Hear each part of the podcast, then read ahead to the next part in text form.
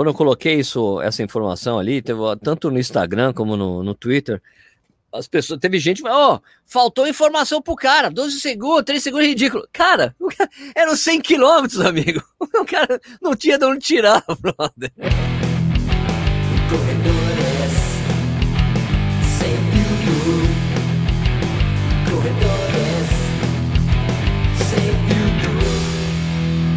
Está começando mais um podcast Corredores Sem Filtro. Eu sou Sérgio Rocha. E eu sou o Ricardo Nishizaki, o Nishi. É, então, eu sei, vocês estavam esperando que tivesse aqui Eduardo Suzuki, mas o Edu Suzuki não consegue mais fazer o podcast, o cara tá trabalhando feito louco, sem horário para nada. E depois de várias negociações não teve jeito, então é o seguinte, vamos tocar, continuar tocando o podcast Corredeiro Sem Filtro com aquele papo que vocês conhecem, que a gente fica conversando, vai pelas tangências, volta e deixar muito claro para vocês, não tem treta com o Edu, não tem treta. Ah, não já perguntaram, é, perguntaram se eu tinha treta com o Edu. Eu coloquei outro japonês no lugar aqui, tá é, valendo, tá valendo. japonês geralmente tem uma, uma, uma, troca de samurais aí, né? Achei que fosse uma ah. coisa desse tipo, Sérgio. Não, não, ah, tá tudo bem, o Edu é meu brother, tá tudo em ordem, tá, minha gente? É, perguntaram, pô, você não aparece mais nos vídeos de ninguém. Ué, mas tá tendo, estamos numa meio uma pandemia, amigo. Não tem como tô aparecendo no vídeo de ninguém hoje em dia, né? Acho que ninguém, ou Sérgio, acho que ninguém está aparecendo no vídeo de ninguém, né? Fica muito difícil, né, poxa? Aconteceu recente, né? Teve o evento da Salcone aí e tal. Só que eu não pude ir no evento. Então acabou que eu não fui no evento. As pessoas perguntaram: você tá com treta com o pessoal? Você não foi? Não. Eu não pude ir mesmo. Teve, uma confusão, acabei não podendo ir e não rolou, tá bom? Mas tá tudo em ordem, tudo feliz. Vamos tocar esse podcast aqui. Ô, ô Nishi, vamos falar sobre o Jim Walsley, para quem, quem, não conhece quem, aí. Quem, quem, Jim Walsley é um, é um nome aí que o pessoal, o corredor de rua, não conhece. Não conhece com razão. Por quê, Nishi? É, não conhece, mas deveria conhecer, porque esse cara é bom, viu? Esse cara, é, vou te falar, só que ele, ele, esse cara ele não é muito conhecido do grande público, porque ele não é um cara que participa de provas, quer dizer, até participa, né? Mas ele não é conhecido pela sua participação nas provas que a gente está acostumado, como, como 10 quilômetros, como meia maratona, como maratona. Ele participa, assim, dessas provas também, mas ele é um cara muito mais destacado no mundo das ultramaratonas, Sérgio. Esse cara sim, é bom. Sim, sim. Tem dois, tem dois corredores é, de montanha americanos muito proeminentes, né, Nishi? Um deles ah, é o Jimmy Walsley, né? O outro tem um documentário sensacional que saiu outro dia aí no, é, no canal do é de outro japonês. Só que é um japonês americano, já o Billy Wang. Esse cara é. tem um canal no YouTube e, e, todos os vídeos são absolutamente maravilhosos. E tem o vídeo agora tá me falhando o nome do cara. Qual é o nome do cara, Nishi? O ah, outro cara rápido. Tá outro doido. Outro doido que corre pra cacete também na montanha americana. Tá falando do Zac Miller? Você tá falando do Zac Miller? É, esse, é cara? Zac Miller. É, Zac Miller. Então tá, me avisa. São dois doidão. Me eu sei, não, eu, sei, eu sei, não, você tá falando. Zac Miller. São dois caras, são dois loucões americanos que correm muito rápido montanha, né? Tanto que eles meio que estão redefinindo essa coisa da, da, ali nos Estados Unidos, né, Nichel? Os caras correm uma velocidade meio doida, assim, incrível. Eles, né? eles na verdade, eles têm, eles têm uma abordagem tática de, de, prova de montanha diferente, né? Que eles correm muito, eles são muito velozes, e depois vê o que resta.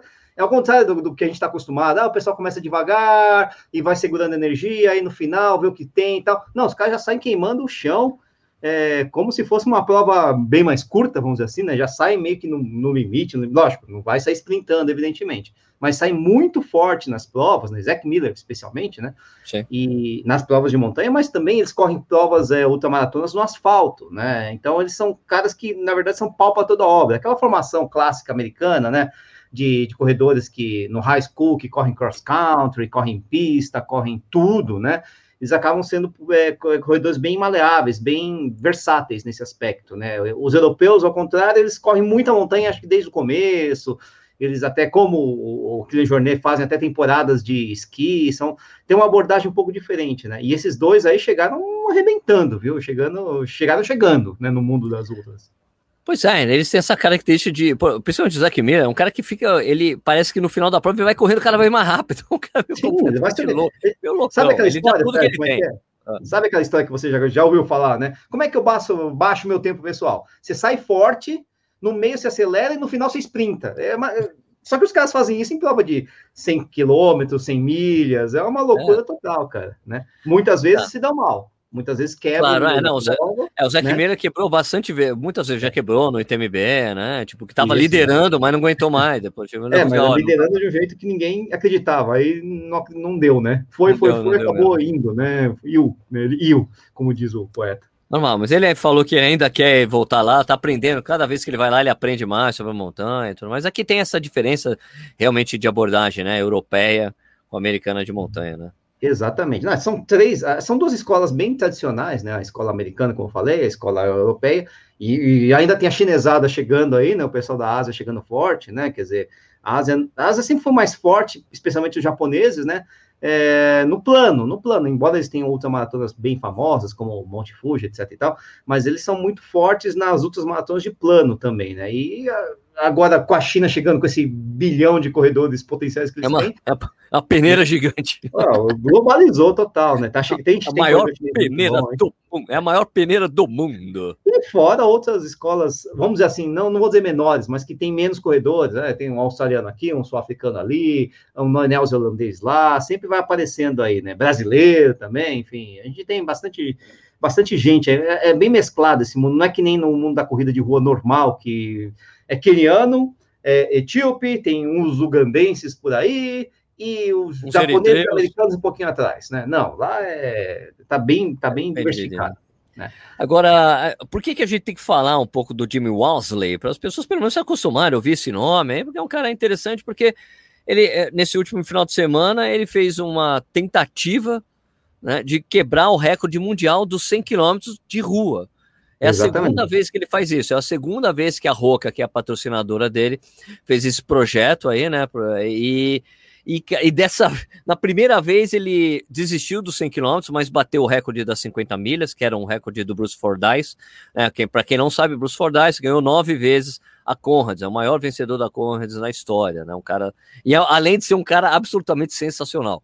Ah, sim, ah, sim. Mas olha que interessante, Sérgio. O Bruce Fordyce é um corredor dos anos 80, né? É. E aí o recorde foi batido, assim, é um, é um recorde que não é, não é considerado oficial, tem uma coisa assim, mas foi batido agora em 2020, 2021, quer dizer, uma coisa. Olha a distância, olha como esse cara corria muito, esse tal de Bruce Fordyce, né? Corria demais. É, corria demorar demais. tanto tempo para chegar alguém e desafiar o tempo dele. É uma coisa de louco, né? Verdade. E essa prova do Bruce Fordyce, que ele bateu o recorde das 50 milhas, foi uma prova, tipo, na, na Grã-Bretanha. É, uma prova que de, de uma cidade, é de uma cidade a outra, um negócio assim, ele tinha estabelecido o recorde. Então, de, de, dessa vez, o, o Jimmy Wasley fez, a Roca fez de novo o evento, tinha vários atletas, né?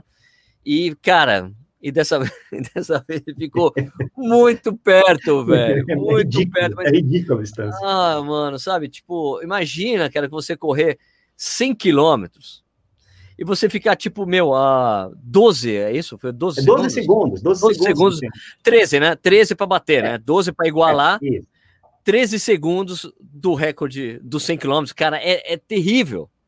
Né? Terrível, porque é muito pouco. É muito pouco. É, São, você, fez, você, fez, uma conta, né, Sérgio? No, no, no 12 no... centésimo, 12 centésimos de segundo por quilômetro. Se ele fizesse 12 centésimos de segundo, não, na verdade 13, né? 13 é. centésimos de segundo por quilômetro, nos 100 quilômetros ele teria batido a marca. É uma, é, é uma dimensão absurda, é, é, fica parecendo coisa do tipo um ou dois centésimos de segundo no, numa, na prova de 100 metros rasos, por exemplo, né? Porque a gente está falando de 100 quilômetros, né? É uma coisa, é uma coisa tão grande, tão distante, né? é uma, uma distância tão enorme, né? E o cara ficou a putz, 13 segundos de bater. É um é, só para lembrar aqui, o recorde é de um japonês, o Neo Kazami, né, de 2018, ele fez 6 horas, 9 minutos e 14 segundos, e o Jimmy, o Jimmy Walsh, fez 6, 9 26. Nossa Muito senhora. perto, cara. Lembrando que eu falei, né, Sérgio, que são japoneses que costumam, atualmente, recente, mais recentemente, dominar essa distância, né? É, é o Kazami, é o Sunada antes, enfim, tem, são, são, são alguns japoneses que têm uma escola muito forte de, de corridas, vamos dizer assim, planas, né, que são as corridas que não são de montanha, né, as ultramaratonas que não são de montanha, é, planas ou no asfalto, né, eles são muito fortes nisso, tem uma força mental incrível, um ritmo absurdo, né, e continua aí com, com a japonesada, né, esse, esse, esse recorde, não sei até quando, mas né, apareceu um desafiante forte aí, né. Agora, eu, eu, eu, quando eu coloquei isso, essa informação ali, teve, tanto no Instagram como no, no Twitter, as pessoas, teve gente que falou, oh, faltou informação pro cara, 12 segundos, 3 segundos é ridículo. Cara, cara eram 100 quilômetros, amigo. O cara não tinha de onde tirar, brother. É, é, é muito complicado, né? Porque é uma coisa. É, é, é, assim, o pessoal às vezes acha, fica achando, ah, mas então ele dava uma olhadinha no relógio e acelerava no último quilômetro. Mas... Ele tava olhando o relógio o tempo todo. Quem assistiu cara, a transmissão ficou desesperado. Sabe? Imagina você tá correndo, você ter corrido 99 quilômetros e ter que tirar 13 segundos do seu pace normal no último quilômetro. Né? É, é, é, pra gente é difícil, imagina, você tá correndo a 5 e vai correr a 4,47, já é uma mudança muito brusca de ritmo, né? Imagina para esses caras que estão sempre correndo no limite. Imagina, né? É complicado. Agora, onde ele poderia ter tirado esse tempo? Talvez num reabastecimento um pouquinho mais rápido, talvez uma coisinha, sabe? São coisas muito pequenas, né? É, e quando você está no limite, meu irmão, limite é limite, não tem jeito. Não, tem... É, não tinha onde o cara conseguia tirar. Meu, e mesmo assim, foi, se não me engano, na conta, era 3,44 o ritmo que ele fez do início é, ao fim. Ô, gente, 3,44, 100 quilômetros, Fala sério. É, é, ridículo, é ridículo. É, é, quanto tempo você consegue correr a 3,44, Sérgio? Quantos, quantos metros, né? Porque a gente não, não consigo, não, é. Talvez 3,44 talvez saia em um tiro de 400 metros, e olhe lá. Um eu, tiro eu de 400 metros. Eu, eu sei que eu não consigo fazer o quilômetro a 3,44, assim, quilômetro full. Acho que eu não consigo. Tenho quase certeza na minha vida, consigo. na minha vida, eu já fiz três, já fiz uma série de cinco tiros de mil, tipo 3,44, 3,45, uma vez só na minha vida. Mas fiz. Mas eu, eu, eu, me lembro. eu lembro de ter feito uma série assim, nessa casa de 3,45, 3,44, na volta antiga de mil metros que tinha no Ibira, que, que a gente marcava no Ibirapuera. Só que essa volta de mil metros que tem no Ibirapuera não tem mil metros tem 940, sabe? Hum. Então não dá, eu não, eu não chegava. Tudo bem que nesse dia eu fiz 16 tiros nessa casa né? Eu tava, tava voando. Tava muito né? bem, tava muito bem mesmo. É, mas mesmo assim, ah, tá, então se você fizesse quatro tiros, você conseguiria. Não sei, cara, não sei, não sei. E hoje menos ainda mais velho, né, que a gente perde velocidade. E os caras fazendo assim, 3,40, pô, imagina. É impressionante, né? É impressionante. Mas agora, o que, que, você acha que... Eu acho que essa, essa dor do Onsel de não ter conseguido bater por 13 segundos é muito, mas muito maior do que do Kipchoge quando ele ficou lá 16, é, 26 segundos das duas horas em Monza em 2016. Ah, primeiro sub-4, no primeiro Breaking Two. Ah, 26 segundos, é porque 26 segundos é muito distante. É muito mais né? distante. É, 26 segundos para um atleta de elite é, 12, é 200 metros. Né? Não, é, é põe em perspectiva. Coisa. A gente, se você botar 100 quilômetros é, na comparação com 42, dá 2,3 vezes, por exemplo, né? Mais ou menos, 2,2, 3, 4, não sei, estou fazendo conta de cabeça assim. Então é só multiplicar. O que, que dá 26 vezes 2,3? Dá quase, dá um minuto, mais que um minuto. Pois é. Se você fizer uma projeção numa maratona. Então, em um minuto numa maratona, aí o pessoal consegue fazer a conta e ver, putz, é tempo, hein? É, é tempo. É Até um amador sabe que é tempo, né? Então, é, é, para você ver como foi perto o que o Jim Mosley fez, né, cara? É, é coisa impressionante. Agora, é uma coisa interessante que eu vi, porque, claro, né, tem a coisa, o, tem o clubismo, né? Na ah, corrida tem um clubismo. Total, clubismo, eu digo assim, de país, né? Eu me lembro de ter lido lá no fórum americano Let's Run, os caras, não, porque quando o Kazami fez, tinha toda uma polêmica, porque tinha vento, ele tinha vento a favor, não sei o que lá. Cara, uma coisa muito importante é o seguinte, quando o recorde é reconhecido, não tem contestação. E é um percurso, é, é, é, é, são voltas. E nas voltas você não fica a favor do tempo todo, o, o, o convento a favor o tempo todo. É, né? a favor não, tinha, e contra. Tinha, é, se tinha vento forte, tinha hora que o cara tinha que correr contra o vento também, bicho. Né? A não ser que o cara fosse muito tudo, né? Toda vez que ele estivesse voltando, o vento parava. Toda vez que ele estivesse indo, o vento assoprava. Não, não tem, né? Não tem como controlar isso, né? Aliás, você sabe que a, uma das, das regras que a gente tem, que tem no, no, no universo do atletismo, principalmente na é. corrida de rua, dessa coisa da largada da prova, não poder ser distante mais do que 50% Sim. da chegada, passa por isso também. Também. Porque você também. pode ter um percurso com a ajuda do vento o tempo todo. Então, é um jeito de você fazer isso na corrida de rua.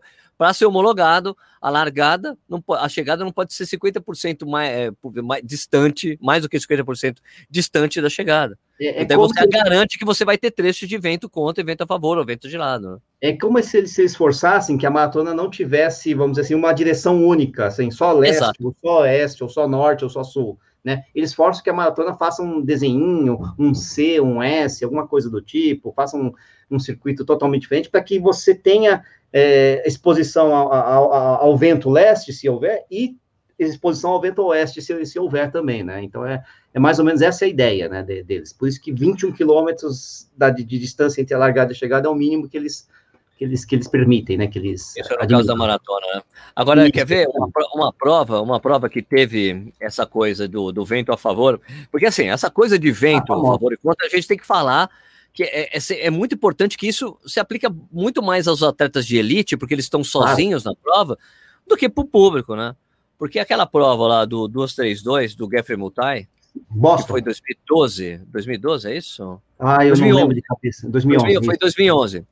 É, aquele, aquele 232 que ele fez em Boston, ele com o Moses Mozop, né? Isso, e o é, Ryan também correndo pra caramba. Isso, né? foi quando ele fez abaixo de 2,5, né? Isso. Fez 2, 4, 56, 58, um negócio assim. Né? Essa prova tava um tremendo de um vento. E é, tava, pegava os atletas de elite e aproveitava o vento no final, porque tava empurrando realmente os caras, né? E Exatamente. o pessoal, a, a, os amadores falaram, eu não senti esse vento em lugar nenhum. Por quê? Porque tinha, tava cercado de gente. É, exatamente. Você está cercado de gente de todo lado. Se é uma prova como, sei lá, uma prova menor, como já senti vento forte, por exemplo, quando eu corri a maratona de, é, de Porto Alegre. Né? Eu me lembro, a prova ali, 2.500 pessoas, você corre sozinho, uma grande parte da prova, mas não sozinho, mas com pouca gente e tal. Isso. Bate um vento contra, você vai sentir esse vento, mas Boston. Uma major. Uma major 30, né? meu, 34 mil pessoas, você corre de, com jeito do, seu, do quem, lado o tempo todo, né? É, quem já correu uma major sabe que as pessoas largam em baias com pessoas do mesmo ritmo, né, ao seu redor, né? Então o que acontece? Tá todo mundo correndo mais ou menos junto. Você ultrapassa um, é, o outro te ultrapassa, mas em geral é uma montanha de gente mais ou menos no mesmo ritmo e, obviamente, cada um, um protege o outro do vento, vamos dizer assim, né? Fica um, sim, um sim. bloco ali, né? Agora, para quem está na elite, em Boston, em Boston começa lá na. Como, qual é o nome da cidade? Que, esqueci o nome da cidade onde começa. Uh, Hoptown, Hoptown. Hoptown, né? Que fica bem ao leste, né? E vai vindo, vai indo até o vai, vai, desculpa, fica ao oeste e vai indo ao leste até chegar em Boston. É uma, é, é, praticamente é ponto. É uma, é uma linha reta, mesmo. 42 quilômetros, uma linha reta nessa direção. Se o vento estiver soprando nessa mesma direção, como aconteceu em 2011, como você falou, uh, vai facilitar para quem não tem esse, essa proteção, que nesse caso seria ruim, né? Para quem não tem essa proteção do, do, de outros corredores, que são os corredores de elite. Então, ah, porque o 2, esse 232 foi totalmente fora da curva, assim, na época. Foi, né? para Boston 12 foi. 3 hoje em dia, 12 e 3 hoje em dia é uma prova, é um resultado, ah, não, ok, beleza, tal. Ah, já tem muito, não tem 12 3, 12 2, agora, cara, na época foi, cara, o que, que, é isso? O recorde do Railê era 2 3 59 na época. Sim, sim, foi muito abaixo, e Boston é um percurso notadamente difícil, né, por conta das subidas, ele não é um percurso rápido, né, então... Eu me lembro até hoje, eu, tava, eu trabalhava na contra-relógio, e essa prova era disputada, para quem não sabe, Boston é, é disputada sempre numa segunda-feira, porque é o dia do Patriota, que alguns estados ali dos Estados Unidos é, tem esse feriado, né? Que outro dia eu estava lendo o porquê desse feriado, porque assim é uma comemoração de uma das batalhas, mas aí eu estava lendo uma coisa que foi o dia em que um soldado veio gritando: oh, os caras estão chegando aí, sabe aquela coisa que tem? Os vermelhos estão chegando, né? Sabe essa coisa? Tipo, que vai começar a batalha, entendeu? Isso, aí parece que é o dia que o cara tava passando de cavalo, fala, os caras estão chegando, os caras estão chegando, vão começar a batalha. Então é, é, é, comemorando esse dia, o dia do patrão, o cara vindo falando, meu, vai começar tal, que é do início de uma das batalhas. Eu não sei se é realmente da, da, do início das guerras de secessão, que acabou tendo depois de secessão, ou da independência americana, sei lá. Aí eu vou ficar devendo. Aí eu vou ficar eu devendo, também vou ficar devendo, eu não manjo tanto história americana, não. Não, matar esse nível. Não. Mas, ah, eu acho que é uma dessas, mas eu acho que é uma, eu acho que é uma que deriva para depois da guerra de secessão e tudo mais. Não, de secessão não, mas de, de independência. Do, sim, uma das sim, primeiras sim. batalhas que geraram, acabaram gerando a independência dos Estados Unidos lá da, dos ingleses, né? Uh, então, uh, isso, segunda-feira, tá, então eu estava na revista Contra Relógio, trabalhava na revista Contra Relógio com o Tomás, e a prova, essas provas largam à tarde, largam tipo 10 da manhã, né? E daí a chegada é tipo por volta da hora do almoço, então ia almoçar sempre na casa do Tomás, né? Que ficava Sim. perto da redação ali. De pertinho, né? E a gente, meu, vamos lá assistir o, o, a, a final, né? Daí tava, tava transmitindo, acho que na ESPN, Marcos Paulo na, comentando, né? E daí eles falaram, não, não, porque, meu, o recorde na época, cara, em, em Boston era tipo 12,7. Né? Que era do. Ah, sim. Do cara, o cara que ganhou a São Silvestre, o Cheriot, né? Robert Cheriot. Robert Cheriot, isso. Robert, Cheriot. Quando ele fez 12 e 7, os caras, nossa, nunca ninguém mais vai fazer abaixo de 12 e 7. E daí ele falando, não, porque não? Vai não, não tem nem. Não, não tem a menor possibilidade de se bater o recorde mundial. Não, mas puta, nunca. Porque quando o cara fez 12 e 7, nunca mais ninguém. Cara, os caras me meteram 2, 3, 2. O Marcos Paulo não conseguia falar, mas como assim? Peraí, 2, 3, 2? É. Não é possível. E para o Marcos Paulo não conseguir falar, a coisa era muito séria. É, realmente, a coisa era muito séria. Né? Essa prova foi totalmente louca. Ô, Sérgio, vamos passar os tempos aí do, desse Jim Wasley aí no, no, de outras distâncias, só para o pessoal ter uma ideia do, do, que é esse cara aí, ô, Sérgio. Né? Claro, puxa aí, não tá ele, ele, aí, ele, ele, como a gente falou, né? Ele ficou, ele é o segundo melhor tempo da história nos 100 km com 6, 9 e 26, né? Ou seja, aqueles 13 segundos lá do, do, do em cima do a, atrás do japonês, né? Mas ele é um maratonista, por exemplo, de 2 horas e 15. É, né? ele disputou o Trials. Aliás, tem uma história interessante do Trials é. Uh, do Jim Mosley, né? Porque assim, ele é... achei bem interessante essa história, porque quando teve as Olimpíadas de, do Rio, 2016, ele, ficou ele ficou analisando o, o, tempo dos atletas que estavam que estavam não no SAI, mas os tempos dos atletas que conseguiram o índice. Sim. Falei, meu, cara, os caras estão fazendo 2 horas e 10. 2 horas e 10 eu consigo fazer. Daí ele começou a se preparar para a maratona. Ah, vou me preparar e vou para a prova com tudo. Ele só não contava com o advento é. da placa. Ah, da placa de carbono. A placa de que daí o, o mundo, o mundo descambou, descambou, descambou. Tanto que no ano passado lá teve sete americanos que fizeram abaixo de 12 e 10. Então lá Isso. o trial foi uma prova fortíssima, muito forte. Daí ele foi lá, fez 12 e 15, que foi o melhor tempo dele nos trials. Pode falar aí, desculpa aí te interromper. Não, 2 horas e 15, né? Mas se você pegar isso no universo brasileiro, quem faz 2 horas e 15 hoje, por exemplo, né? É, ele é um não especialista. É pouco. Ah, é, sim, sim, sim, sim, Ele, é, ele é um não especialista em maratona. A gente está falando de um cara que não é especialista em maratona, né? Ele, ele, como ultramaratonista, tende a ser mais lento, né? Um cara que não é tão é, veloz, né? mas ele, esse cara não veloz tem uma meia maratona para 1 e 4 cravado, né? Inclusive foi a maratona de Houston, a meia maratona de Houston, que garantiu a ele a participação no, no, no nos trials. Trial. Né? É, porque é. você se classifica ou por tempo de maratona ou por tempo de meia. Isso, Porque às vezes tem cara que estreia, tem gente que estreia na maratona dos trials. Né? É verdade, é verdade, é verdade. Não a maratona de Nova York, por exemplo, tem aquela coisa de índice, né? Para você conseguir entrar é. sem o sorteio, tem tempo de meia e tempo de maratona para você conseguir. É verdade, é verdade, é verdade, é verdade. Né? Uh, que mais? Ele tem 10 mil metros, 10 mil metros ele tem 29,08. 29,08. Brincadeira. Tem 5 mil 2908, 2908 é. ganhava o Troféu Brasil. Ganhava o Troféu Brasil, em cima do Danielzinho, por exemplo, né? Quer ah. dizer, é, já, lógico, a gente já tivemos troféu, troféus Brasil mais fortes, né? Mas sim, é, sim. imagina fazendo a comparação de um cara que é ultramaratonista e corre 10 mil para 29,08, poxa vida, né? É, 5 mil para 13,52, gente, né? É então, é ele é um cara que tem Lógico, ele não é o cara mais veloz do mundo, se você quiser comparar com elite, coisa e tal, mas ele é um cara muito veloz, né? Dentro, inclusive, do mundo das ultramaratonas, né? Possivelmente, se o cara, se, se pegar um cara desse numa disputa de sprint final, que acho que é meio raro acontecer, mas pode acontecer, ele leva. Né? É, você vê que é, é o cara típico da escola americana de corrida, né? O cara certamente fez esse caminho de cross country, pista, né? Na, quando estava no colegial e faculdade, né? Fez, é uma coisa fez, muito fez. comum, né? Então tem essa formação, esses atletas americanos, eles têm essa vantagem de vir dessa escola, né? Que é muito comum você... Porque, para quem não sabe, né, lá no, nos Estados Unidos o ensino é, é semi-integral, né? Termina lá por volta das quatro, três, quatro da tarde. Então você tem a escola normal eh, de manhã até a então você almoça e daí a parte de tarde você escolhe o que você quer fazer. Né? Aí, ah, quero teatro, é, é, música, atletismo, futebol, basquete, você escolhe, você tem essas coisas, atividades extras, você fica mais tempo na escola, você vai fazer esse tipo de coisa. Então tem muito, muitos desses atletas vieram dessa, dessa escola de você fazer atletismo desde ali da escola, desde o, do, né, desde o é, ensino fundamental para médio e para cima. Né? A formação do, do, do, americano é muito baseada nisso, né, na, na, na formação atlética, na nas escolas, né, no, no high school, depois no college, assim, é o modelo americano de, de, de, de, atletismo e de esportes em geral, né, Sérgio? Então, e, e esses caras, é. se, quando se encaixam, quando se, se encontram, né? Eles, é, quando descobrem onde eles têm talento, eles conseguem se desenvolver bem, né? Que é o caso aí do, do Jim Walsley, né? É, 404 na milha, Sérgio. Imagina. muito bom, muito bom. Né? E, e, e, é assim, ele já não é que ganhou tudo lá nos Estados Unidos, mas pô, o cara já ganhou JFK é, 50 Mile, né?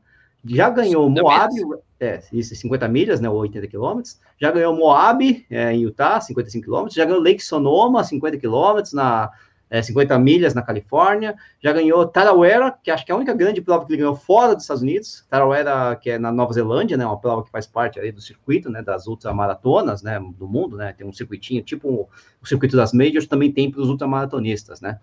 É, já ganhou Western States, bateu recorde, já, enfim, e tem um belo resultado na UTMB, né, na Mont Blanc, que é a grande prova dos ultramaratonistas, já de montanha, né, ele foi quinto Sim. colocado em 2017, né? Então, é, daí é que entra a diferença. Aliás, é, eu, eu, eu já fiz essa pergunta pro, pro, pro um outro japonês, né? Ah, sim, imagino. O, Cid, o Sidney Togumi. Mas, pô, qual que é a grande diferença, Nishi, entre a, essa escola europeia de montanha e americana? Qual que é a diferença fundamental, hein? Eu não sei, talvez seja justamente essa formação, viu, Sérgio? É, dos americanos mais generalista, mais cross-country, assim, né? É, porque, o, como eu falei, o desenvolvimento americano, eles competem desde cedo, né? Os americanos competem desde cedo lá, na, e em cross-country, em pista, em track, eles, eles vão se desenvolvendo dessa forma mais generalista, né? Então, enquanto o, europeu, não que não tenha esporte, lógico que tem esporte na escola, né? Mas é um pouco diferente, talvez não seja tão competitivo. O cara às vezes se descobre depois de algum tempo, ele é um praticante, às vezes, mais, mais um pouco mais parecido com a gente, porque é um praticante, às vezes, de clube, né? Ele descobre que ele é bom na, na, na escola, tem os jogos, evidentemente, mas é, acho que é um pouquinho mais calcado em clubes, enquanto no, no, no, nos Estados Unidos é, é, muito focado em competições interescolares, com aquelas divisões malucas que às vezes não consegue nem entender. O cara é divisão da quarta, é campeão da quarta divisão A, do não sei o quê, do estado da Georgia. Uma doideira. Tudo, né? Uma doideira. Mas é tudo bem estruturadinho nos Estados Unidos para esse tipo de coisa, né? E no, no, no, na Europa, às vezes o cara se descobre isso aí meio. Não é bem meio por acaso, porque tem muita prova, né? Tem muita prova na Europa de montanha, muita prova. Tem muita, é, tem muita prova, tem muita montanha, tem muita prova de montanha. Exatamente. Né? E, e, e, como e ali é um pouco diferente. Fazer parte, fazer atividade física faz parte do, do meio que do DNA do europeu, né? Então o cara no inverno ele está é, na montanha ele está esquiando, está fazendo esporte alpino, essas coisas todas, e no verão está aproveitando as mesmas montanhas para correr, para fazer mountain bike, essas, né? Ele, ele tenta aproveitar o ano inteiro a, a montanha, né? Nos Estados Unidos, tá, lógico que também fazem isso, né? Mas é um pouco diferente, porque eles têm essa formação de competir para ganhar pela escola, né? É, eu, eu, né? E, e, por aí vai. Mas eu não sei exatamente assim o que torna. Talvez por conta dessa formação, o americano seja mais é, tenha mais velocidade desenvolvida, vamos dizer assim, né? Quer dizer, você acha que o tipo de montanha, você acha que tem a diferença do tipo tem, de montanha tem, também? Tem um pouco de diferença, sim, embora exista. Na, na Europa, as, é, as provas de montanha são, geralmente são mais íngremes, mais técnicas, né? Muitas ah, vezes. Tá, tá. Não necessariamente, mas muito mais, mas é muito mais comum que as provas sejam mais técnicas. O relevo muito difícil, né? É, para ficar de pé é difícil muitas vezes, é, ou então a prova é muito inclinada alguns trechos, coisa e tal. É, nos Estados Unidos, talvez as provas sejam é, mais duras é, nesse aspecto de, de, de, Pode até ser mais dura no aspecto de altimetria, mas é um pouco mais constante, longo. E a é, trilha mais marcada, assim, diria assim. Trilha, muitas vezes com trilha seca, né? Na, na Europa, às vezes tem muita trilha molhada ou muita trilha suja, né? Que a gente chama, né? Mas, assim, isso não é exatamente uma, uma verdade absoluta, assim. Tem prova nos Estados Unidos que é um horror de, de, de técnica, né? Tá. Uma das provas mais técnicas que eu fiz foi na América do Norte, né? Só que não foi no Canadá, não foi nos Estados Unidos, né? Enquanto, tá. na, ao contrário, tem prova muito mais tranquila nesse aspecto de relevo ou de, de uh, ou de inclinação no, na, na, Europa. Só que você tem uma. Talvez as provas europeias os caras gostem mais de sofrer, vamos dizer assim, né? Enquanto nos Estados Unidos os caras gostem mais de correr, né? Tá, entendi. Existe esse negócio de o cara, putz, aqui eu tenho que caminhar. Não, a, a minha prova é legal porque dá para correr o tempo inteiro se você aguentar. Na, no, na Europa, às vezes, não dá para você correr o tempo inteiro. É impossível, você tem que andar mesmo, tem que andar é, mesmo. Né? Mas nem, nem Kylian Jornet, às vezes, faz os negócios desses, sabe? Coisa ah, já vi, já vi, já vi filmagem assim, do Kylian Jornet andando. Tipo, com aquela coisa de ficar apoiando a mão. Vum, vum, vum, assim, né? É, na, na, na Grã-Bretanha tem aquelas fell running, aquelas coisas malucas lá, que é um. Né? Aquela fell running, que é de jogar o queijo? Também tem isso, né? O também tem isso, né? É, é aquela, né? Joga o queijo, os caras saem correndo atrás do queijo. Aquela, fica, é, o cara tende a cair, né? Essa é descida, mas também o pessoal sobe naquela montanha muitas vezes, né? Tem, tem um pouco tá, disso. Verdade, né? verdade, verdade. Então tem, tem, tem esses negócios. Tem os, eh, né? Mas, enfim, no fundo... Mas é porque... Não, porque eu, eu digo assim, né, deve ter uma diferença fundamental que existe uma diferença fundamental na escola, você vê assim na, na diferença quando o americano vai para a Europa tentar Sim, ganhar, tentar competir de igual para igual com os europeus. Eles não conseguem aí, tipo, conseguem, mas não conseguem vencer a prova. Eles tipo conseguem ficar de como assim, até como como você mesmo disse, que o Ozzy ficou foi quinto na UTMB, né? Sim. Mas se você tirar a recíproca, né?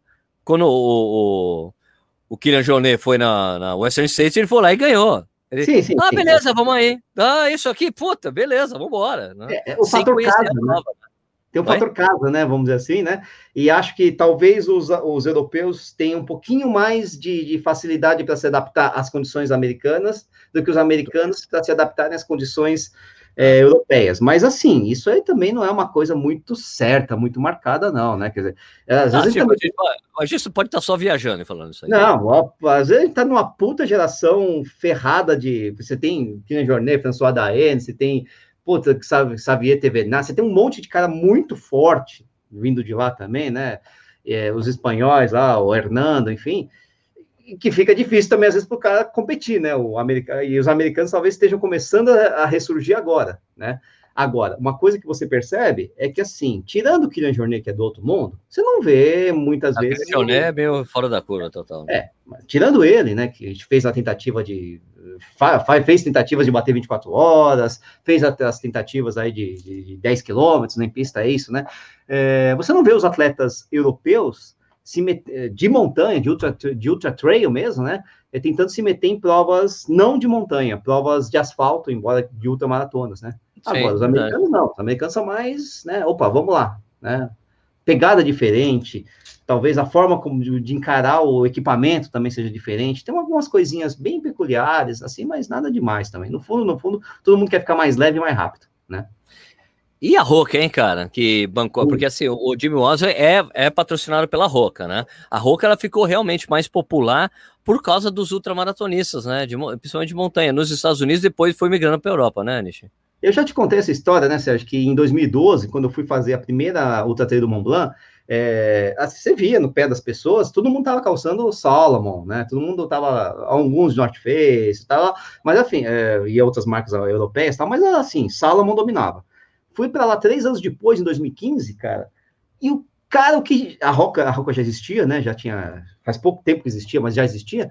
E o que tinha de Roca lá, cara, era impressionante. Eu olhava assim, não, mais um Roca? Cadê o. Né? Cadê aquele monte? O que aconteceu aqui? O que está acontecendo nessa coisa? E é engraçado, porque até quando você não via o tênis no, no pé do, do, do, indivíduo, você sabia que era, que, que era Roca, que era Salomon, por causa do, da marca que ele deixava no, no, no barro, ali na lama, né? Uh, o Salomon tinha, tinha, tem, um, tem um solado muito peculiar, né? Você olha assim, ah, isso aqui tá de Salomon, né? Não, isso aqui tá fofinho, tá planão, assim, isso aqui é roca, né? E, e, foi uma surpresa muito grande para mim, como eles chegaram rápido no mundo das ultramaratonas é, com esse conceito de maximalismo, né? Você lembra que em 2015 a gente vivia, 2014, 2015, a gente vivia no minimalismo, né? Exato, e eles exato. propuseram uma coisa completamente oposta, maximalismo para preservar é, a musculatura da galera, né? Então vamos a maior amortecimento e vamos embora, né? Mas eles adotaram algum dos dois conceitos de minimalismo, mesmo sendo maximalista. Ah, sim. Eles fizeram forma, a característica forma larga, né? E drop claro. baixo também, não é? Claro, e, e, faz muito sentido em ultramaratonas uma forma mais larga, porque seu pé incha né? Faz muito sentido. Né? Bastante, né? bastante. Agora, agora, em relação ao, ao, drop zero, que eles começaram a usar desde o começo, né? Quer dizer, eles tinham esse drop zero. É, não, isso aí foi uma característica que, que, que, que, eles adotaram, né? Que eu achei interessante mesmo, né? E foi tocando, né?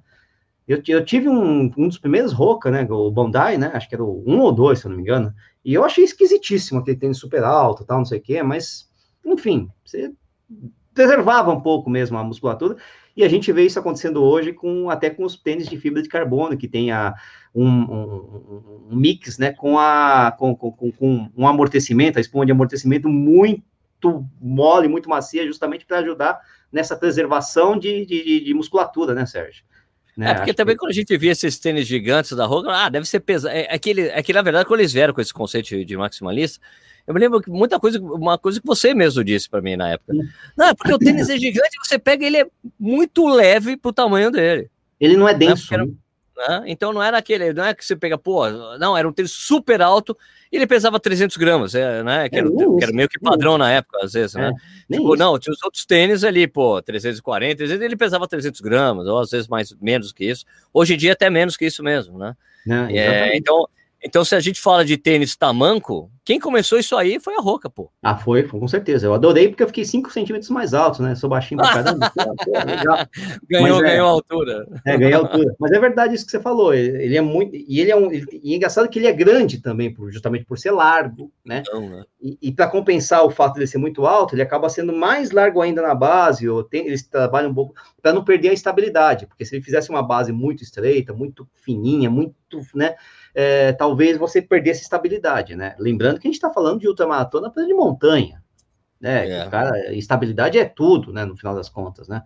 E, enfim, e a Roca veio chegando, chegando, chegando, viu um mercado que era só estava ali meio inexplorado, a maior parte das da, da ou, ou, ou, se baseava na, na, no conceito já consagrado de North Face e Salomon, que é o ah, botar uh, vamos botar taxinha aqui, vamos botar prego, vamos botar, sei lá, é, é, né, enfim, trabalhar muito com solado e muito com rock plate, mas no resto o tênis é mais ou menos uma, uma, uma, uma adaptação de uma bota de trekking para tênis, né? E eles mudaram o conceito, né? Outras marcas faziam mais ou menos a mesma coisa, sempre só para não perder mercado. Né? Então você tinha um tênis da Adidas ali, um tênis da Brooks aqui. É, eu mesmo corri o TMB com é, na verdade fosse CCC, né? Mas eu corri com, com Nike, sabe? São tênis de tênis normais com cravos, né? De trilha. Tá. Basicamente era isso, né? E, e, de repente aparece a Roca aí com esse negócio todo, né? E pegou todos, muitos ultramaratonistas, especialmente os americanos, né? Mas, enfim, Sim, não só americana tal. É, mas não só os americanos, como a gente, como eu vi em 2015 lá na UTMB, né? E acabou se consolidando, né? Agora, o Jim Walsley, que é um atleta roca, né? Corre todo, todo esses, todas essas provas, né? Corre prova de montanha, né? Mas, logicamente, vai correr prova curta, prova de pista, se bobear, né? E pista que eu falo, pista de atletismo, né? É, se tiver, se tiver alguma coisa nesse sentido, ele vai lá e vai, vai fazer, né? Porque ele é um cara, por exemplo, que poderia correr uma 12 horas tentando bater um recorde mundial, uma 24 horas, não tem problema nenhum. Ele é um cara veloz, é um potencial, né? É, é, recordista, né? Então ele basta escolher e basta treinar, né? E, claro. e a Roca sempre calçando Roca nos pés, né? Como foi essa tentativa aí do Carbon X? É, e o Carbon X já é o tênis com placa, né, de carbono da, da Roca, né? Que é o Carbon X 2, né? Tinha uhum. um Carbon X. O primeiro que ele teve naquela primeira tentativa foi com o Carbon X normal, o primeiro, a primeira edição. Essa aí já era a segunda, já, né? Então é um tênis que é, parece que chega aqui na metade do ano. Eu tava conversando com o pessoal da é. Roca aqui no Brasil para saber. Escuta, quando vai chegar esse tênis aí que eu fiquei curioso? Porque ele tem um formato diferente, mesmo esse X, que é esse X, né? Uhum. Carbon X, é Carbon X, né? É uhum. É porque se você vira o tênis ao contrário, o solado tem um X ali. Ah, entendi. E, a, e as um placas é formam um X ou não? Não, não, mas é que tem um desenho em X na, ah, na, na entressola. Daí você, eu, e daí é, eu acho que é o conceito do tênis está baseado nesse X aí. Não sei se eu não sei se a placa realmente tem um X, mas é o, o X ali é da debaixo do tênis. E ele tem uma e, e, esse tênis tem uma bunda. Ele tem um pouco mais de bunda do que do que antigamente, né? Fica uma coisa muito comum a bunda nos tênis, né? Quem começou com essa coisa de colocar bunda nos tênis foi é, o, a Nike com Vaporfly, né? Que, que eu sempre considerei, considerei, né? Nossa, considerei, né? Falei tudo errado que é, é, o tênis do Aladdin, né? O Vaporfly, parece mesmo que é o tênis do Aladdin. E agora foi para toda a linha, né? Então todos a varia, todo essa, esse desenho do Vaporfly acabou indo lá para os é, é, é, Pegasus, né? Fomero, né? O tênis do Aladdin. Tem a pontinha, ponta, pontudo atrás, bunda ali, né? Tem uma bundinha. 4 centímetros para trás, né? Engraçado o negócio, imagina. Esse Carbon X tem uma bunda legal. É bundudo, Olha, assim. Bunda legal. É um tênis com bunda, uma bunda interessante. Você imagina, se, Imagina se o doutor Sócrates fosse corredor, né, cara? Pô, eu faço de Nossa, calcanhar, calcanhar, né? Quem não sabe, quem tá ouvindo aqui a gente é muito novo, joga, o, o Sócrates era famoso pelos passes de calcanhar muito precisos. Isso, né? né? Muito preciso. Grande Mas, doutor enfim. Sócrates.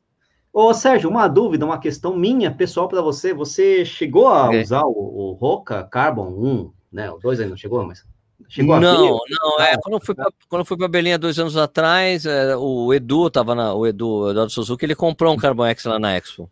Ah, ele comprou? Ah, ele comprou lá e daí eu dei uma experimentada assim. Daí você vê que o tênis, você sente a placa, mas não era um Vaporfly, sabe? Porque é, você acaba procurando aquele efeito, né?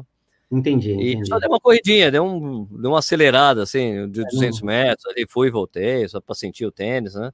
Certo, mas certo.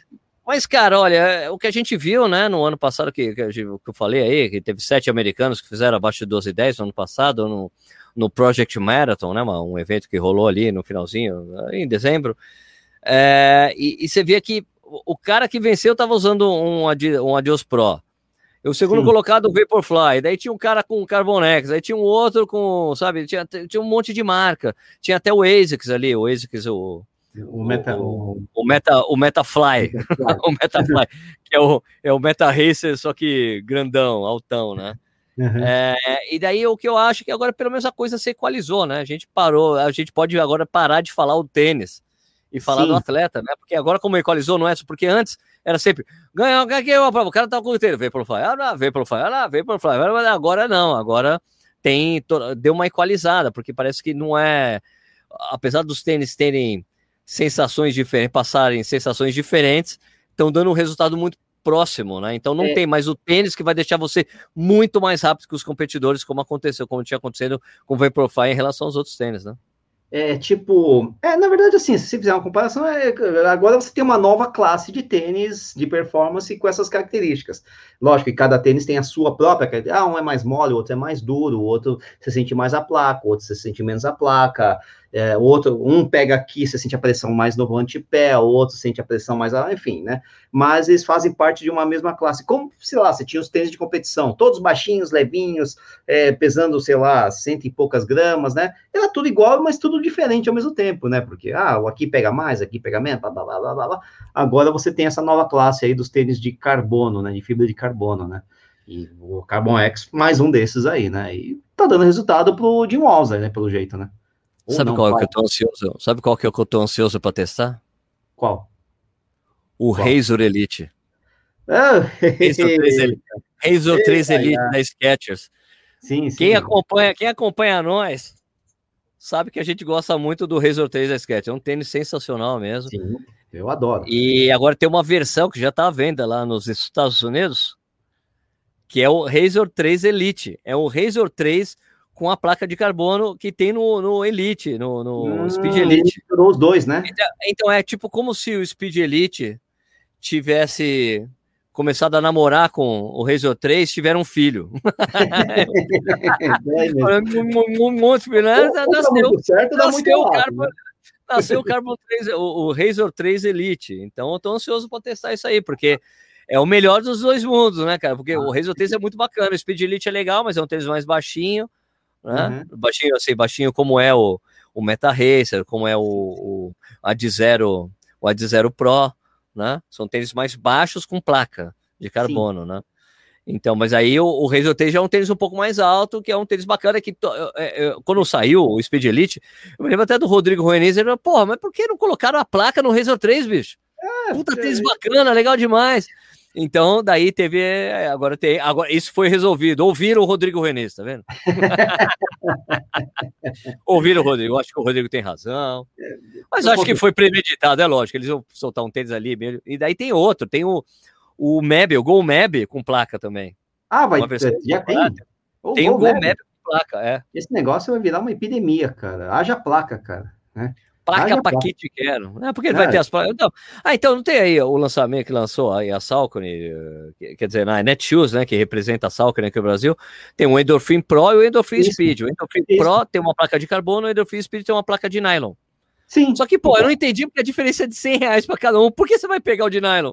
É, exatamente. Placa de nylon, pra ser sincero, já existe faz algum tempo, né? Pois é, coloca de 900 pau Coloca 900 pau um e o outro você coloca 1.100, é 200 pau de diferença. Agora um é 999, o outro é 1.100. Porra, ah, vou pegar o de carbono, cara. Porra. Coloca mais ba... o produto, entre aspas, é, que não é tão nobre, né? Que é a placa de nylon, joga bem mais baixo, pô. Uma modelo, ah, entre aspas, de entrada é. no carbono do, da placa. Não, porque é né? é aquela história, né? Que nem o Alpha Fly, né? Tipo, o, quer dizer, o. o Vaporfly, o, não, não, não, não, é o tempo que é o tênis de treino do Alpha Fly, né? É, e o outro lado do Vaporfly, qual que era o, não sei o que lá, Fly também. É, ah, Porra, é. Uh, já, já esqueci, né? É o, é o Zoom Fly. Não, é Fly, Zoom isso, é Zoom Fly. Zoom Fly, é, é Zoom Fly. Fly. É. Zoom Fly, que é o tênis de treino, você usa isso aqui para treinar, para você não ficar caçando o tênis de, de competição.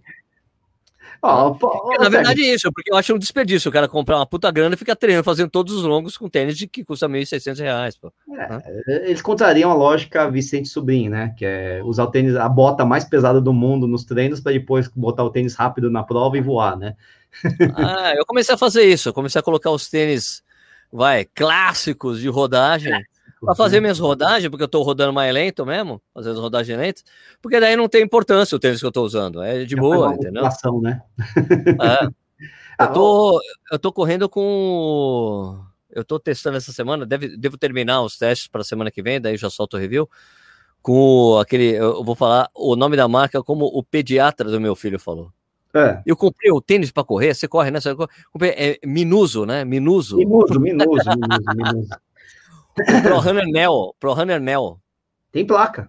Não tem? A placa Oi venda? Não, já tiraram. Ah, não, mas é no calcanhar a placa, né? Não eu vale, sei, tô brincando, não. mas é uma placa de nylon, né? Não, é uma placa. placa né? Não, é TPU. É TPU, aquela placa. É, sempre foi ah, TPU. é TPU, TPU. O que, que tem placa de nylon? Acho que é, é, é o Calend da, da, da, da Decathlon? Calend tem, o Racer Silva tem. Tem placa de nylon, né? É nylon aquilo, né? É nylon, nylon. Nylon, é, então, cadê? O Calend, ó, 300 conto, 200 conto, 300 conto, né, mais ou menos. Plaquinha, até a plaquinha. Uma de de nylon, e aí, né?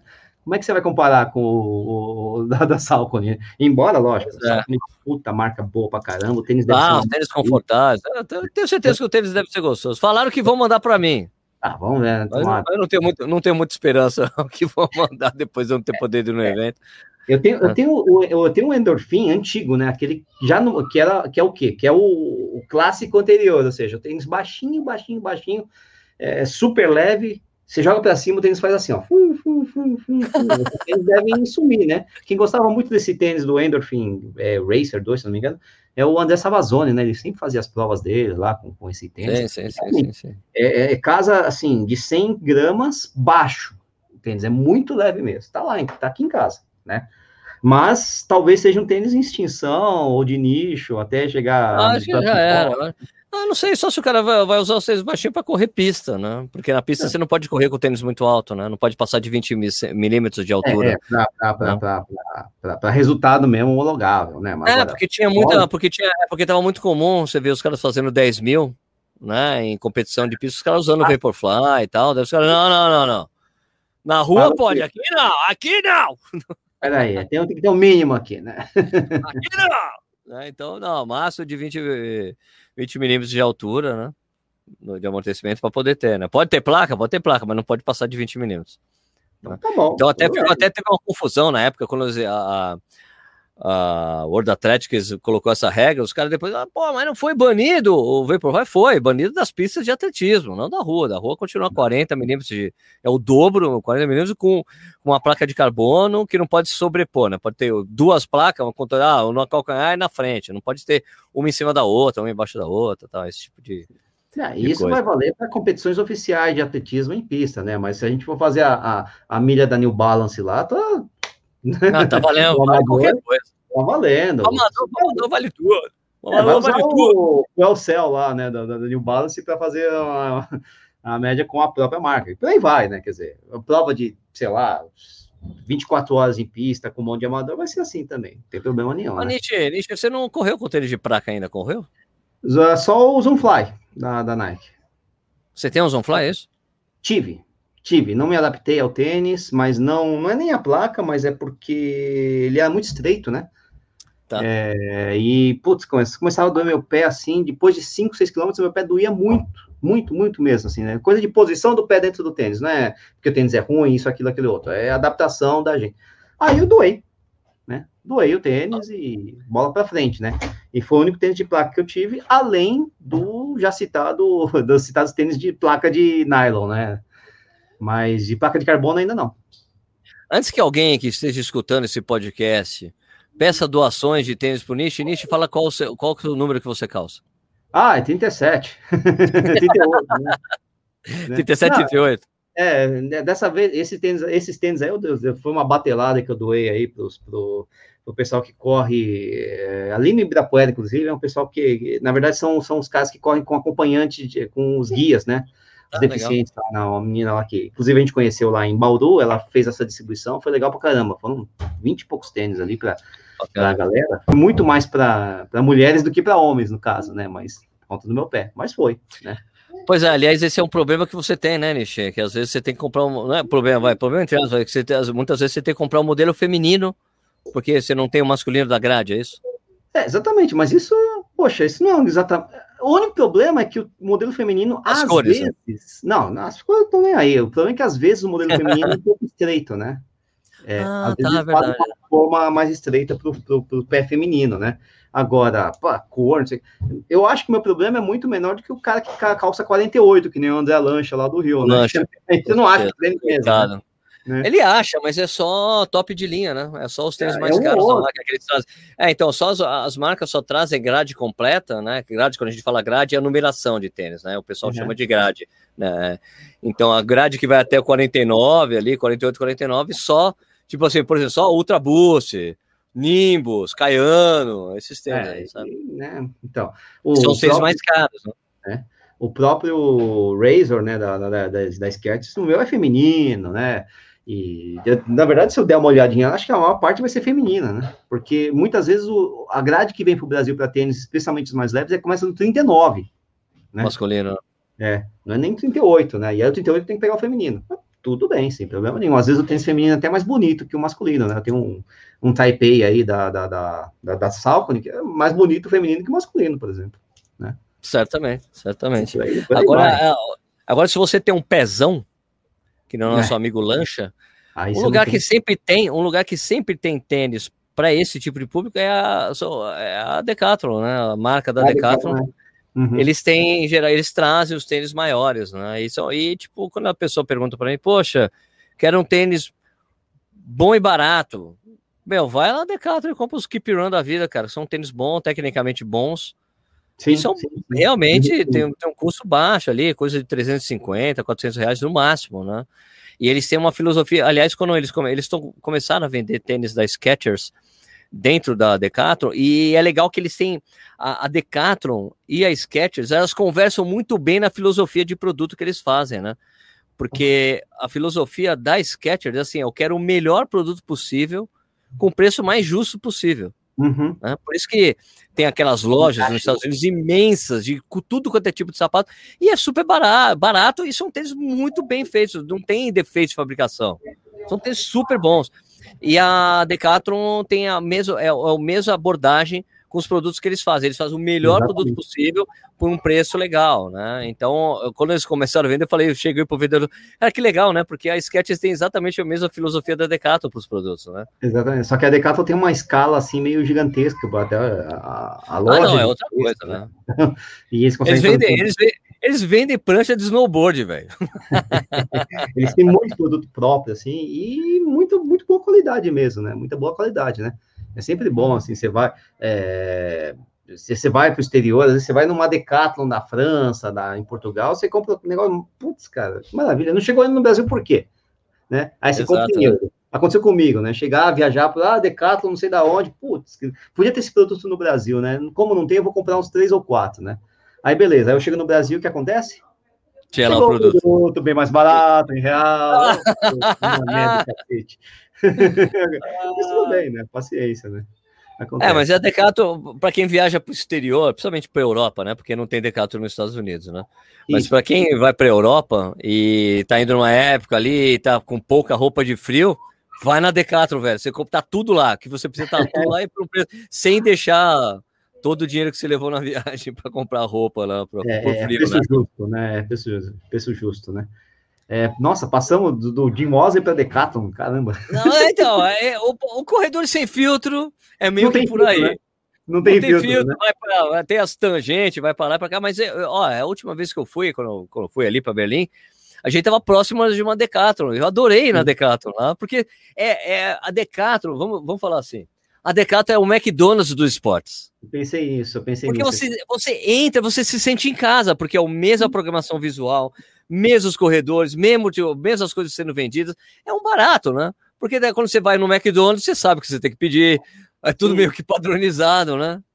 Mas você quer ir porque sempre tem uma coisinha diferente aqui, outra ali, né? Como no McDonald's no interior. Você tá ali, tá, ah, mas tá aqui na, na. Eu lembro que eu fui no McDonald's na Estônia. Ah, mas tem o Mac Estônia aqui, cara, que é, sei lá, com peixe, não sei lá. Quer dizer, sei lá, não lembro nem que. Mas tem uma coisinha ou outra, assim, que você, ah, vamos, vamos ver o que os caras fizeram para adaptar o sabor local, né? É, um produto local, né? E por aí vai, né? Então na Decathlon tem isso também. Às vezes você tem mais, até por exemplo, eles não vão trazer muita coisa de neve para o Brasil. Trazem, pior que trazem. Ah, faz muito sentido, né? Trazem, mas trazem, mas não muda muito. Só que você tá lá fora, aí vai ter mais coisa de neve lá fora. Em compensação, não vai ter o biquíni brasileiro. De... É. é. verdade. Agora, por falar nessa coisa, falando de você, McDonald's na Estônia, uh, eu fui no, no famoso McDonald's que fica do lado do, da Praça Vermelha, né? Ah, o maior, o mais movimentado, sei lá, do mundo. Ah, e, e eu já, as pessoas quando me perguntam, pô, Sérgio, você que já viajou bastante, que, pô, eu realmente tive um, um privilégio muito grande de ter uma parceria com a Adidas, que eu viajei pra caramba, pra um monte de lugar do mundo. E outros lugares, e perguntam para mim, pô, qual foi o lugar mais legal que você foi para correr? Eu falei, cara, para mim até hoje foi Moscou, porque é um país que os caras têm, é, eu acho assim, o país onde você passa perrengue por causa da língua é o país mais legal. Você tem dificuldade, eu acho, eu gosto.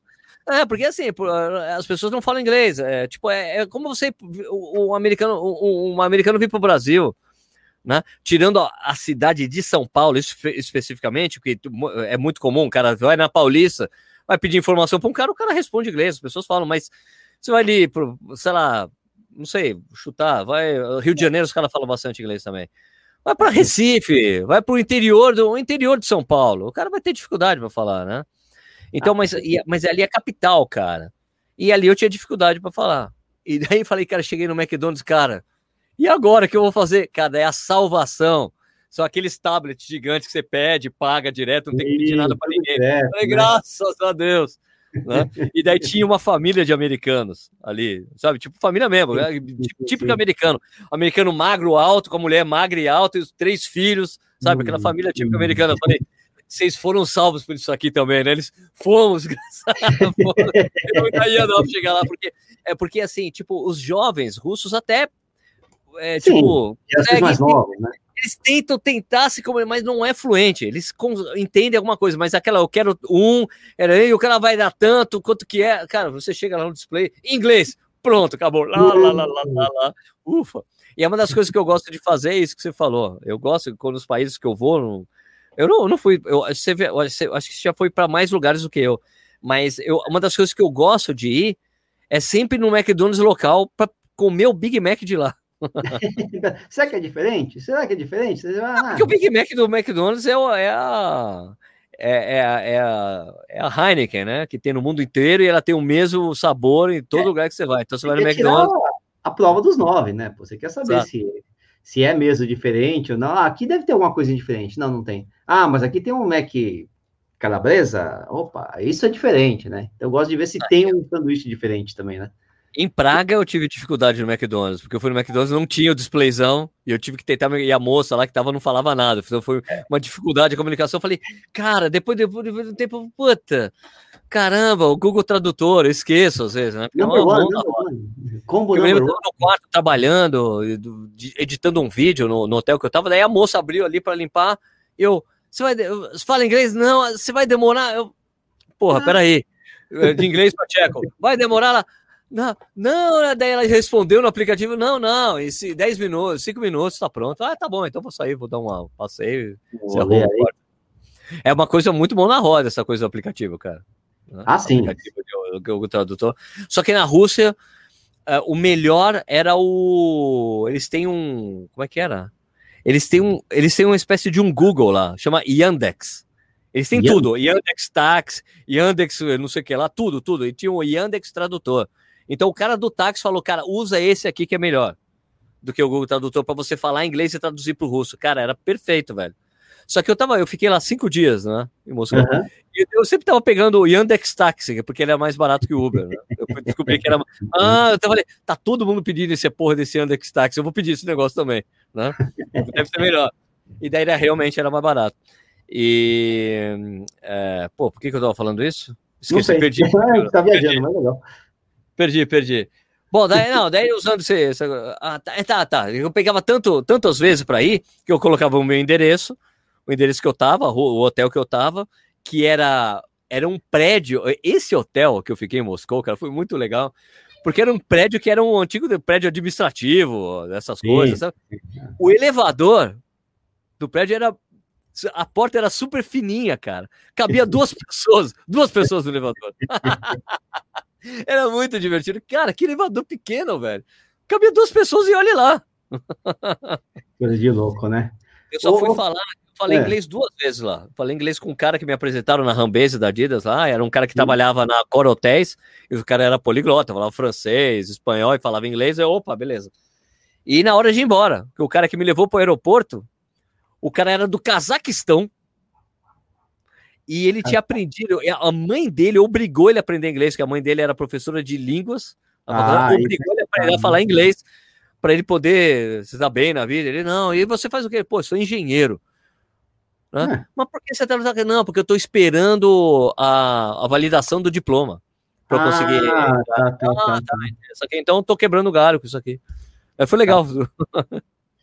O, é, eu acho que nessas viagens que eu fiz, acho que o, o país onde eu menos falava língua sempre dava para se virar em inglês, mas é França, né? Que, enfim, o pessoal não gosta muito de pessoal que fala inglês, né? Ou chegue falando inglês, mas a gente acaba se virando na, na, na, hora do esforço, né? É diferente de um país que, cuja língua não tem nada a ver com a sua, mesmo e acabou, e nem alfabeto e nada, e você tá ferrado e ponto final, né? um pouquinho. eu fiquei, eu, meu, eu, juro, lá na Rússia, eu fiquei com medo de pegar o metrô, cara. E não consegui ir para a estação que eu podia chegar. Sabe por quê? Porque o problema é que assim, eu sempre tava com. É, eu tinha o Google Maps, mas usava outro lá, que eu esqueci até o nome, eu usei tanto. O Waze? Não, não, não, não é, é de, de, de pedestre mesmo. Ah, de você guiar na cidade, tinha esse guia de Moscou. Só que o problema do metrô de Moscou é que ele é tão subterrâneo que não tem sinal de celular. Ah, não, não pega, não pega. É muito... Você, você, desce, você desce uns três, três quatro lances de, de, escada rolante, cara. É muito subterrâneo, cara. Muito subterrâneo. E daí, cara, eu falei, cara, eu tô desesperado. Né? E, e não precisava ter o desespero, porque, assim, é, o metrô lá, é um, ele faz tipo um anel viário. Então, ele, se, se você ficar lá, você volta para a mesma estação depois de uma você vai, vai chegar, Você vai chegar num lugar, né? É, mas eu falei, e se eu não lembrar do nome da estação? Porque é tudo Aí em sírico. Né? Se eu não reconhecer aquelas letrinhas esquisitas, né? Porque é, é, é quase como se você fosse analfabeto. Mas é. o que disseram que as estações são uma obra de arte, sem dúvida, são lindas as estações de Bom, metrô lá. Né? São bem legais. Né? Ô, ô, Sérgio, vamos só para finalizar, eu acabei finalizar. de ver um negócio interessante aqui sobre o Jim Wesley. Opa, né? opa, voltando para o assunto principal. É, não, eu achei um negócio, eu tava ali, eu, deixa eu dar uma olhada no Strava do cara, né? Ah, ele achei... posta tudo. Ele posta é, tudo. É, é, exatamente. E é legal, por exemplo, vou te falar, em 2020, eu, tem o um legal que faz a comparação entre ele e eu, né? Então é muito cruel, né? Em 2020, eu corri 1.842 quilômetros no Strava. Né? Não é muita tá. coisa, né? tem que ser um pouquinho mais, sei que, porque nem tudo a gente registra e tá, tal, tá, tá. mais por aí, né? Ele correu 8.500 quilômetros, né? Mas 8 mais... mil! É, é, então, né, pô, é, você vê, né? Pelo Mas o que mais dói, sabe que não é isso, cara. Sabe o que mais dói é o seguinte: em 2020, eu ganhei de elevação é, 9.875 metros, né? Considere que muitos dos meus treinos em 2020 foram em esteira, tal, papapá, já viu, né? 9.875 metros, o que, de qualquer forma, já é um Everest, né? Mais claro. que um Everest, né? Ele subiu 247 mil metros. Que? É aqui, tá aqui, ó, ganho de elevação. 247.770 metros. Tá no Strava aquela dele. Puta né? que é, pariu! O Net é correndo aquele monte de montanha lá do, do Arizona, né? É Flagstaff, né? Ali, Grand Canyon, praticamente, né? Pô, 247 mil metros. Né? E aí? Vai encarar? Impressionante, impressionante. Né? Aí você vê as melhores marcas dele e tal, uma coisa também, lógico, que não dá nem para comparar, né? Quer dizer, enfim, ou estimado, né? O melhor, a melhor milha estimada para ele é 4,16, né? Até porque ele deve registrar só os treinos mais longos, então não deve ter um. Né? Sabe que atleta que eu fiquei ouvindo outro dia no Strava? Desirê Linden tem. Nossa um, senhora, lá, deve né? ser. Uhum. E daí, sabe o que eu, que, eu, que eu achei interessante ver o perfil dela? Porque ela tá querendo é. correr, quer começar a correr outra maratona e tal. E, mas, mas não é de ultramaratona, mas eu vi que o 10 quilômetros da gente é as 10 é. milhas dela.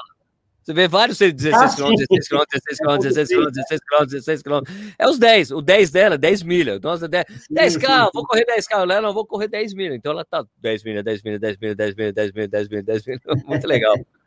É muito louco, né? Você vê, né? Eu tô vendo aqui também a, a, a, o gráfico, é muito legal, né? Acho que ele estava participando de competições em abril, maio do ano passado, não lembro, enfim, tem que dar uma olhada. Mas, por exemplo, tem uma semana em maio, entre 27 de abril de 2020 e 3 de maio de 2020, é, ele percorreu 675 quilômetros na semana. 675. Que é isso? Né? que, que é isso? Né? Então, né, você vê, né? É coisa, é coisa bem grande, né? Depois disso, é como, bastante. Né? Como Mas, o Jô Soares diria, chose de Loki. Né? Então, você, pô, né? A média ficou caiu na casa de 200 por, por semana, 200 e pouco, né? Que é uma coisa mais racional. Né? Fraco, Perto, fraco, 200 por semana. Mas, pô, 600, que é, caramba, né? Parece aquela menina lá do, do Instagram, lá, Dani Gabriel, lá corre 32 km todo dia. Mano. é mais ou menos por aí. Né? Então, uma coisa de louco, né, cara? É, ah, eu que, tô, eu que tô correndo todo dia, desde o início desse ano, eu coloquei como meta correr todos os dias, né? Eu tenho feito religiosamente mesmo. E, pô, tô fazendo uma média aí de 70 por semana, cara. É. Aliás, eu, eu preciso encerrar essa, essa, essa, essa, gravação desse negócio, porque eu preciso fazer a minha, né? Senão eu, você também tá. Você vai quebrar, quebra, quebra corrente. É, quebra, quebra, porque eu, eu, eu, eu tô a 20, fiz 28, 28 treinos, né? Hoje é dia 20, a gente tá gravando agora, dia 28 de janeiro. Eu não treinei Isso. hoje ainda, né? Eu já fiz 28 treinos no mês, porque teve um dia que eu fiz duas vezes. Mas daqui a pouco eu não consigo mais treinar porque a gente já está escurecendo, eu tenho uma esteira e dependendo do horário, o pessoal do, do, do não vai gostar muito. então, não, beleza. Ficar aqui para registrar e para não perder para o Sérgio.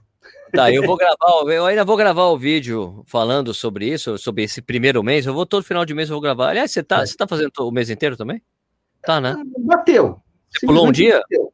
Hã? Você pulou um dia? Não, não pulei nenhum dia em janeiro por enquanto, né? Mas, mas bateu, não é que seja uma meta minha, ah, eu preciso igualar o. Não, tá batendo, tô querendo fazer, tá legal, tô correndo, tá bom, né? Uma ah, então, é. Né? porque, porque eu achei para mim, porque eu tô achando, eu sei que você precisa sair para correr, mas eu só, só estender um pouquinho mais isso. O que que eu cheguei à conclusão que eu deveria estar tá fazendo isso aqui antes, que eu deveria ter feito ah, isso antes, correr todo ah, dia. Sabe, ah, porque sim. tem uma coisa muito importante para mim, é, que eu via muito do do Vanderlei de Oliveira, que é, que é o cara que falava para eu fazer isso quando eu treinava com ele, e eu nunca fiz, né? Que ele sempre falava, eu estava falando isso com a Fernanda Paradiso hoje. É, o Vanderlei sempre fala, meu, pare de dar desculpa e corre, para disso, para aquilo. Você vê que ele sempre escreve isso nos posts dele. Uhum. Eu aprendi nesses 28 dias correndo, é que quando você decide que você vai correr todos os dias, não tem desculpa, você tem que correr. Você, você vai, vai correr, bicho. Acabou. Então daí, e daí tá totalmente rotineiro para mim. Hoje que eu parei para pensar, cara, eu tô 28 dias seguidos sem correr. Eu corro há mais de 20 anos, nunca tinha feito isso. Correr é. essa quantidade de dias seguidos, nunca tinha feito isso. Muito legal. É, nem e, eu. Né? Nem eu, mas assim, eu confesso que a esteira ajuda muito, né? Porque, lógico, é, é aquela história, sabe aquele pensamento tipo, putz, se for para correr 5 km, não vou nem sair de casa. Tá isso, tá bom, até comodidade. Né? Você vai botar aquele cinquinho só para tirar né, daquela, daquela suada, não precisa sair de casa, meia horinha você resolveu o seu problema. É, enfim, né? Lógico que não, não são todos os treinos que são assim, né? Mas naquele dia de treino mais leve, é, porque você fez uma série mais pesada no dia anterior, ou coisa e tal, você faz, ué. E aí? Não tem desculpa mesmo. A não ser o horário Exatamente. do vizinho, né? tenho, ah, não, eu tenho corrido bastante na rua, tenho corrido menos na esteira, mas a esteira faz parte aqui também. Também tem tenho essa, ah, dificuldade, vou correr, ou vou correr só 5 km hoje de boa, vou para esteira. É, que às vezes, por exemplo, eu tenho um filho pequeno, às vezes eu, eu, quero ficar olhando o que ele está fazendo, então eu tô correndo na esteira e olhando pela janela para ver se ele está assistindo a televisãozinha dele bonitinha, coisa e tal, sabe? É, é. Quando você vai para a rua, você perde um pouco isso, né? né? E, e, na esteira tá me dando até essa chance, né? Não sei até quando, mas enfim, né? tá, tá, tá valendo, né? Eu tô curtindo, tô curtindo fazer isso. Não pensei que ia conseguir, tô, tô achando muito legal. Tá rolando. Eu, eu, não vou comprar uma esteira depois que acabar o aluguel da minha, né? Eu acho que não vou comprar, acho que não, não é produtivo, mas que foi interessante, tá sendo interessante, tá, viu, cara? Né? Beleza. Bom, vamos encerrar então, Nishi? Vamos encerrar então, muito bem. Né? Uma hora e nove de, de, de tá podcast. Ótimo, foi bom, não foi um xadrez verbal, mas tá bom, hein? Foi um xadrez verbal. bom, então, pessoal, olha, é, o, é, o, nosso comprometimento aqui é de soltar um podcast toda sexta-feira. Então, toda sexta-feira vai ter um episódio novo do Corredor Sem Filtro de volta aí com essa segunda temporada, tá bom? Obrigado é por quem Fique ligado aí, fique seguindo o nosso podcast para receber sempre as notificações dos novos. A gente tá no Spotify e todas as outras mídias aí que compartilham podcasts no mundo mundial, né, Nishi? No mundo, no mundo! Então é isso aí, galera. Muito obrigado, viu? Valeu, Nishi! Valeu, Sérgio. Valeu, galera, que nos aguentou até aqui. E semana que vem tem mais. Tem mais. End Broadcast.